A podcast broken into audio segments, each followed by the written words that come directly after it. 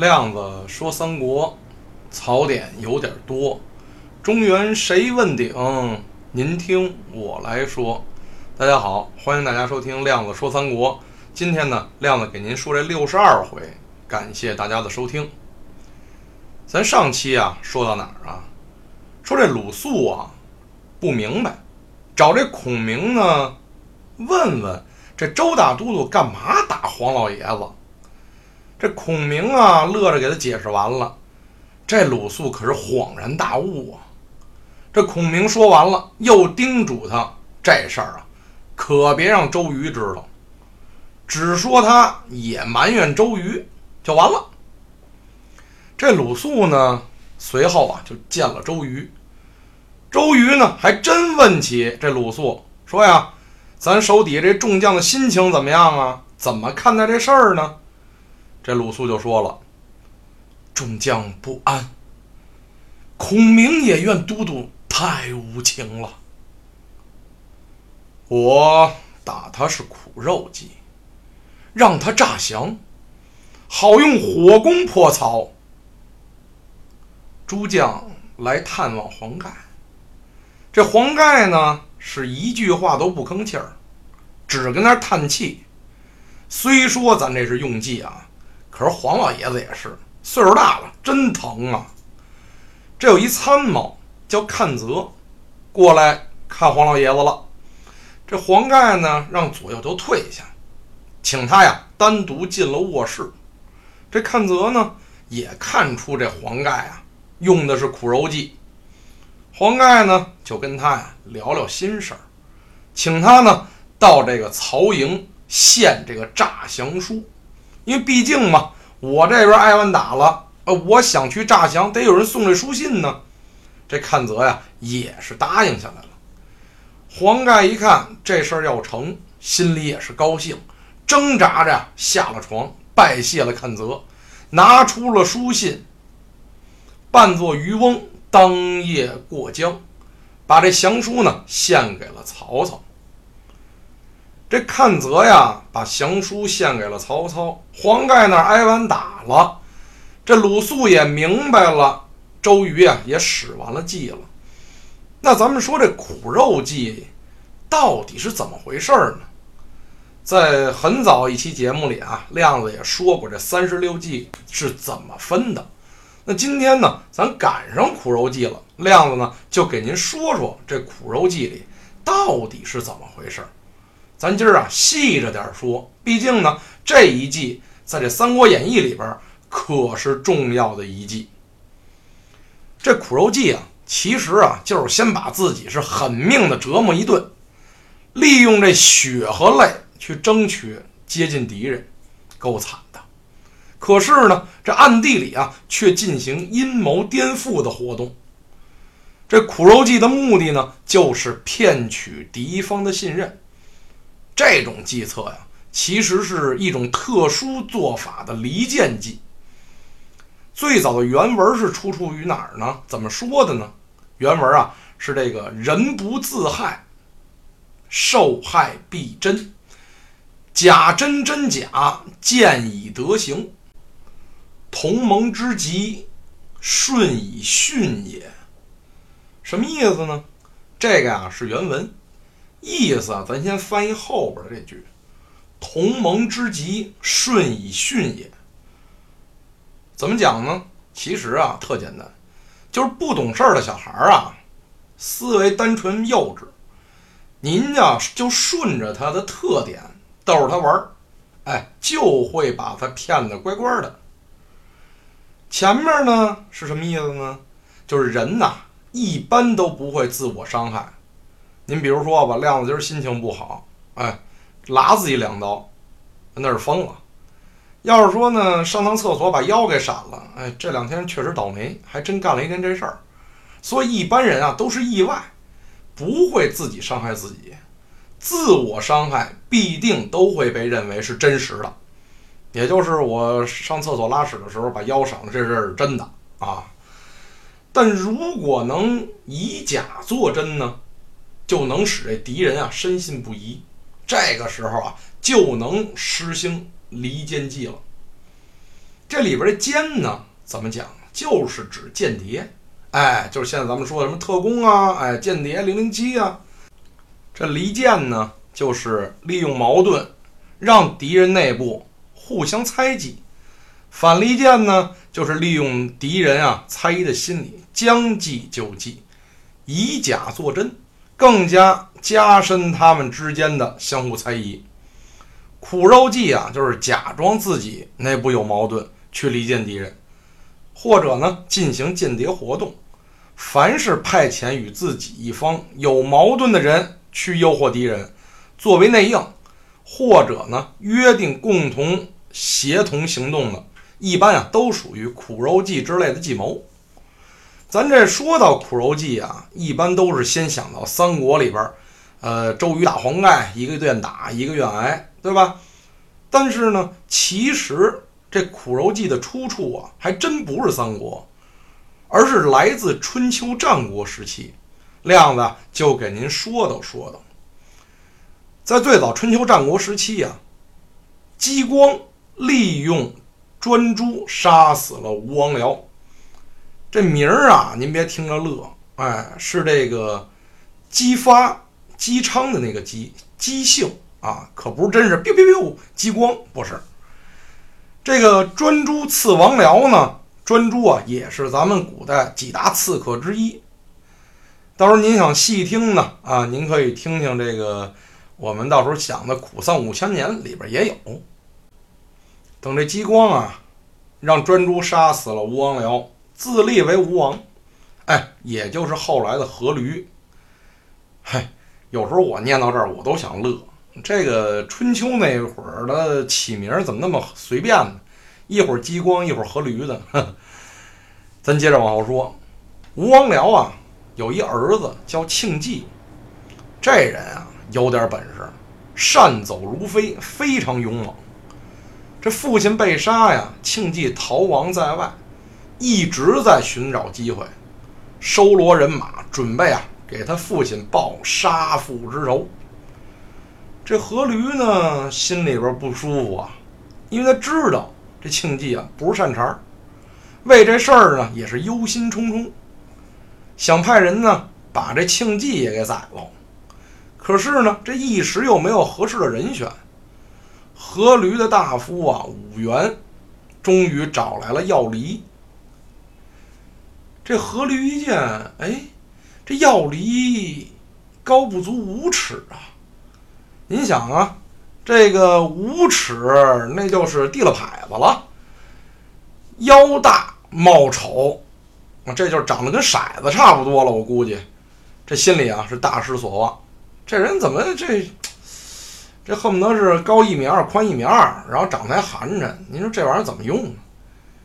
这五元就跟这阖闾介绍了，药离虽然其貌不扬，但是机敏过人。而且对您吴王是十分的忠诚啊，可以重用。这阖闾相信武元的话，跟这个药离呀进行了密谈。这阖闾就问了：“你有何妙计呀，能刺杀庆忌？”药离啊就充满了信心地说：“庆忌在招纳亡命之徒，想为他父亲报仇。我打算诈称是罪臣。”去投奔他，但是为了使他相信，我请大王斩断我的右手，杀死我的家人，这样才能取得庆忌的信任，因此也就可以趁机行刺了。哎呦，这阖闾一听啊，按现在的想法，哥们儿，你是不是疯了？可是呢，在那个年代，我认为啊。古代人不会拐弯儿，绝对都是钢铁直男，直来直去的。这阖闾都没往那儿想，起初呢是不忍心无缘无故的斩去药离的右手，更不忍心杀死他的家人呢。人跟我没冤没仇，还为我干活了，我图什么呢？但是看到药离的态度是十分的坚决，而且呢思之再三，觉得呀。除此之外也没有别的良策了，于是啊，就咬牙同意了。到了第二天，武元与药离入朝，当着这文武百官的面，保荐药离为将军，准备让他率军攻打楚国。这阖闾呢，也是演戏，闻听奏折，怒斥武元：“你保荐的这人身矮力微，怎能带兵打仗啊？”这药离呢，哎，也按着剧本来了，就当面顶撞阖闾：“大王，你真是太忘恩负义了！武元为你安定了江山，你却不派军队替武元报仇。”这时候，这阖闾可是戏精上身了啊，越演越来劲，大怒：“这人竟敢当着面顶撞寡人！来人呐，把药离的右臂给我砍了，把他押进大牢。”拘留他的妻子，这武元啊叹息而出。群臣呢一时不知道怎么回事啊，莫名其妙。这上个朝举荐个人，怎么打起来了？还把胳膊砍了，亲人给抓了。这没过几天呀，这武元啊悄悄叫人放松了对药离的监视，让药离呢趁机越狱跑了。其实这都是剧本上写的嘛，对吧？这何驴呢也是咬牙下令把这药离的妻子给斩首示众。药离是逃出之后啊，四处鸣冤叫屈。听说呢这庆忌在魏国，便跑到了魏国求见这庆忌。庆忌呢一开始也是怀疑有诈，怎么就突然蹦出这么一位？不肯收留他，要离呢便脱掉这衣服给这庆忌看，这右臂就剩一窟哧了，整个被给砍下去了。正当这庆忌啊将信将疑之际，这庆忌的心腹又来报告了，说呀这药离的妻子被斩首示众。庆忌这个时候那就心里的防线完全就放松了。整个相信了这药离要与这阖闾绝对是有深仇大恨。药离向庆忌表示，自己呢与他一样有这复仇的决心，并且愿意充当向导，我给你引路。还说博士无谋之辈，不足为虑。武元呢虽智勇双全，但是他之所以帮助阖闾，目的。是想借兵伐楚，以报父兄之仇。这眼下呀，阖闾是安于王位，从不提为武元报仇的事儿。所以呢，这武元和阖闾早有了隔阂。只要这庆忌报仇之后肯为武元报仇，这武元肯定愿意答应当内应。如此等等，这般如此。一番话说的庆忌是深信不疑啊，马上派药离开始训练士兵，开始造船，准备打仗。三个月之后，药离呢怂恿庆忌出兵，水陆并进，杀往吴国。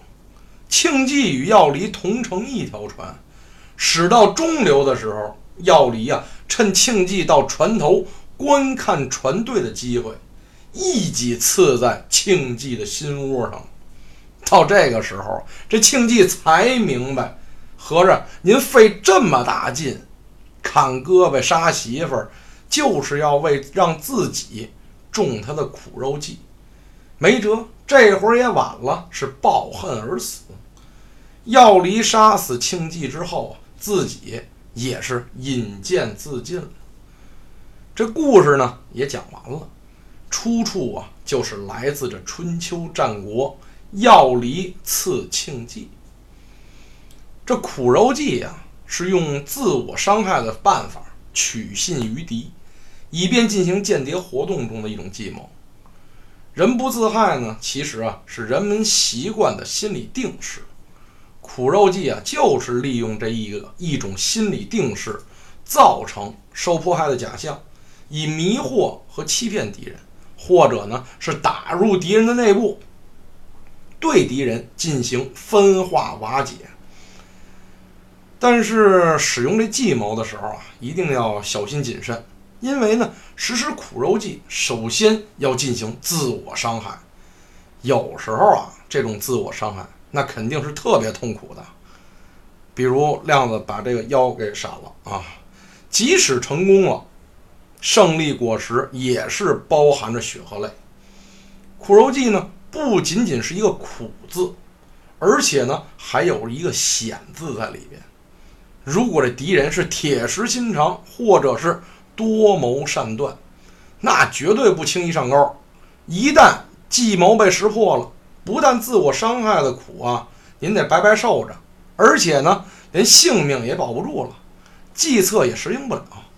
因此呢，在可用可不用之时，尽量别用。亮子呢，也是从好多的一些网站啊、书上呢，也是查阅了一些资料。总结了一下这苦肉计的精髓，一共是有五条。亮子跟您说说，万一哪天您想请个病假，给自己腿锯了，没准能用得上。这第一条呢，就是骗取信任。恻隐之心，人皆有之。如果把自己伤害的深，就会博得对方的同情，取得对方的信任。这第二呢，就是离间敌人。用自我伤害的办法打入到敌人内部，暗中进行离间分化活动，达到出奇制胜的目的。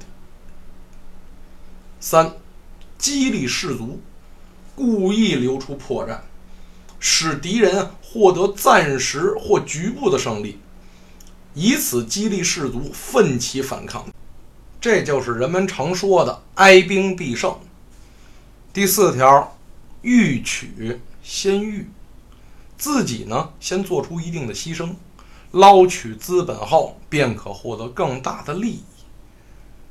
最后一条，加害于人，暗中自害，并加以伪装，然后呢，嫁祸于人，使别人因此受到惩罚。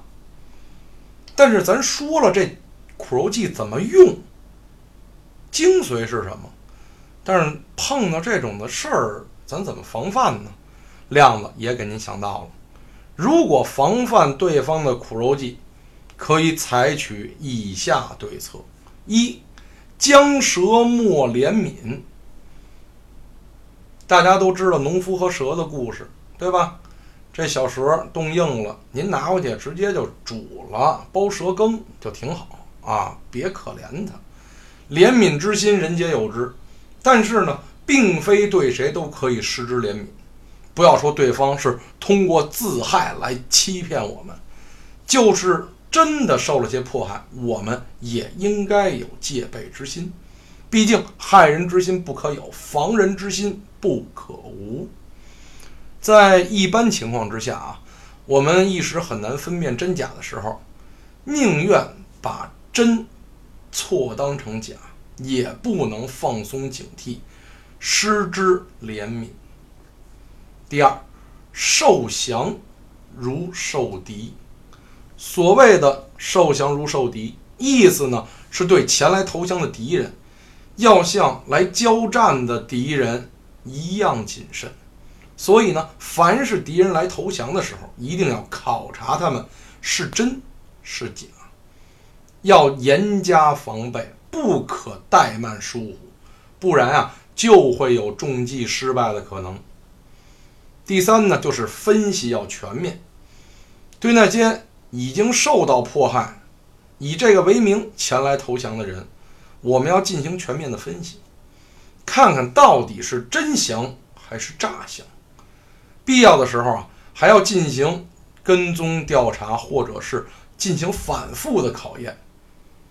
最后呢，就是利用不重用。对投降过来的人，如果对其真假一时把握不准，而其又利用价值的时候，那么我们对它只可利用而不可重用。到这儿呢，苦肉计啊，亮子也是说完了。在生活中，可能不用刀兵相割，大家一起是杀敌五千，自损八百。没有那么多的争斗，但是有人的地方就有江湖。工作、生活、朋友圈子，无时无刻都会有没有硝烟的战争。所以呢，有的时候这些计策可以放在心里，起码能保护自己也好。好像我又说跑偏了啊！这是亮子说三国的习惯啊！如果不说跑偏了，那就不是亮子说三国了。咱们书回正文啊，这曹操啊，翻来覆去看了十多遍，突然是拍案怒喝：“哈！这黄盖用苦肉计派你来诈降，休想骗我！”就命令左右啊，把他给推出去斩首。这看泽呢，那也是老谋深算，戏精上身呐，突然是哈哈哈哈大笑。曹操问：“我已识破你奸计，你笑什么？”“我不笑你，只笑黄公父不识人呐。”“哦，我自幼熟读兵书，这计瞒得了别人，瞒不了我。你凭什么说是诈降？既是真降，为什么？”不约定时间，哈哈哈哈哈！你还自夸熟读兵书，趁早收兵吧。若跟周瑜交战，必被他捉拿。你这不学无术之辈，可惜我屈死你手啊！接着，这看泽呀是侃侃而谈，指出若约定日期，万一……那边不好动手，这边呢派兵接应，那事情不就败露了吗？一切都完了，只有趁方便动手。这曹操啊是本来明白，说着也不糊涂，然后让这看泽一忽悠啊，有点懵了。曹操本来就多疑，这来回这么一说。居然给这看泽赔礼了！我见识不明，有所冒犯，别记挂在心上。这曹操啊，许这看泽事成之后，重重封赏，又摆酒款待他。这曹操跟看泽正喝着呢，有人入了帐中，与这曹操啊是耳语了几句，送上一封书信。曹操看着，嘿，那笑模样都起来了，是面带喜色呀。看则心中已猜知是蔡中、蔡和送来的情报。这曹操呢，已确信黄盖是真降。酒喝完，菜吃罢，曹操啊，让这看则立即回去，与这黄盖约定，先送消息过江。他就派兵接应，看则知道这事儿啊已经是七七八八了，演戏就得演全套，赶紧是故作害怕，不敢回去。这曹操呢，一看是越来越真呐，也一点不怀疑了，也是好言相劝，让他呀把这心搁肚子里，咱这事儿没问题。看泽呢，这才回去。那咱说这曹操最后中的苦肉计有没有赔本呢？咱们啊，下回接着说。